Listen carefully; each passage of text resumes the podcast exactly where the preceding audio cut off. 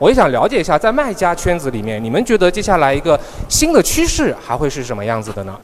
呃，视频化确实是一个很好的一个趋势。那么对于天可来讲呢，我们就是比较非常早的，我们就去尝试了这个新的内容，叫 Amazon Live。这个 Amazon Live 呢，简单来讲呢，就是在大促节点是很好的为品牌发声的一个产品。那么在促进销量的同时呢，还能增加品牌曝光。这个 Amazon Live 呢，大家可能觉得比较陌生，但实际上呢，它步骤其实没有大家想的那么复杂。就是首先要确定产品啊，确定直播时间段，基本上就是跟大促的时间段是吻合的。那么另外的话呢，就是要挑选主持人，填写产品卖点，然后寄样品啊，然后完了以后呢，还要去跟 Live 的这个 team 啊对一些稿子。所以呢，这个过程其实是需要花一些时间和精力，但是呃，用心的话是可以做好。如果各位的产品适合，或者说卖点。点是在这个 live 的过程中是可以体现出来的话，那其实是鼓励大家去尝试这个 Amazon Live。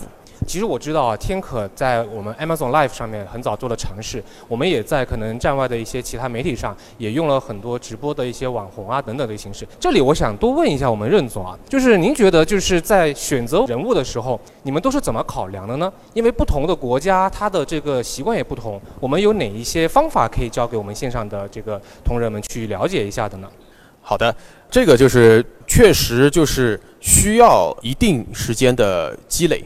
其实前期啊，我们刚开始做的时候，其实也可以说是摸索，呃，因为前期是缺少数据支持的。那这种情况下呢，我们基本上就是看 influencer 的这个往以往的表现。当然了，还有很大的一个衡量点就是这个成本费用，对吧？这个就是必须每个都需要去呃研究的。但是当度过了最初的阶段，那么在一次一次的尝试中，我们有一些数据的积累了以后，我们就会发现。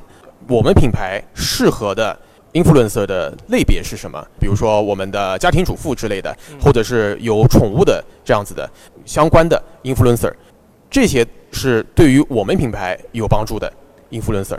确定了这个 influencer 大的一个方向以后呢，然后呢？还是一样啊，继续再去看，就是 influencer 以往的一些视频啊、呃数据啦，然后等等的一些这些各种各样的数据，必须得一直去监控，然后并且去总结。这样的话呢，一定能找到适合的自己品牌的 influencer。对，明白。那这个就是说，我们前期做了很多的这些站外的一些准备。那如果到了站内了以后，因为这些毕竟都是在一些直播吧这些环境下进行，那这些我们怎么样在站内影响到我们的生意呢？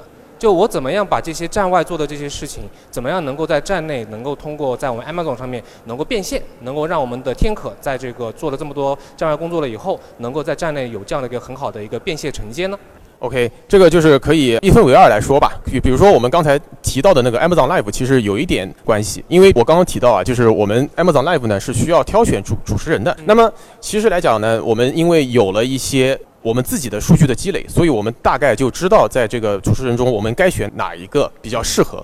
对吧？这个就是结合到了 Amazon 上去了。第二个事情呢，其实跟刚才前面提到的有点类似，就是我们产品的 A 加页面，然后我们的各种广告形式。举个例子，当消费者看到了这个很好的 influencer 的视频以后呢，他可能去搜索，搜索一些关键词，不管是品牌的还是品类的，那我们肯定希望消费者第一时间看到的是我们的产品，对吧？这样子的话呢，减少转化的路径。让它路径变短，这样子的话呢，就是相当于前后流量的闭环就搭建起来了。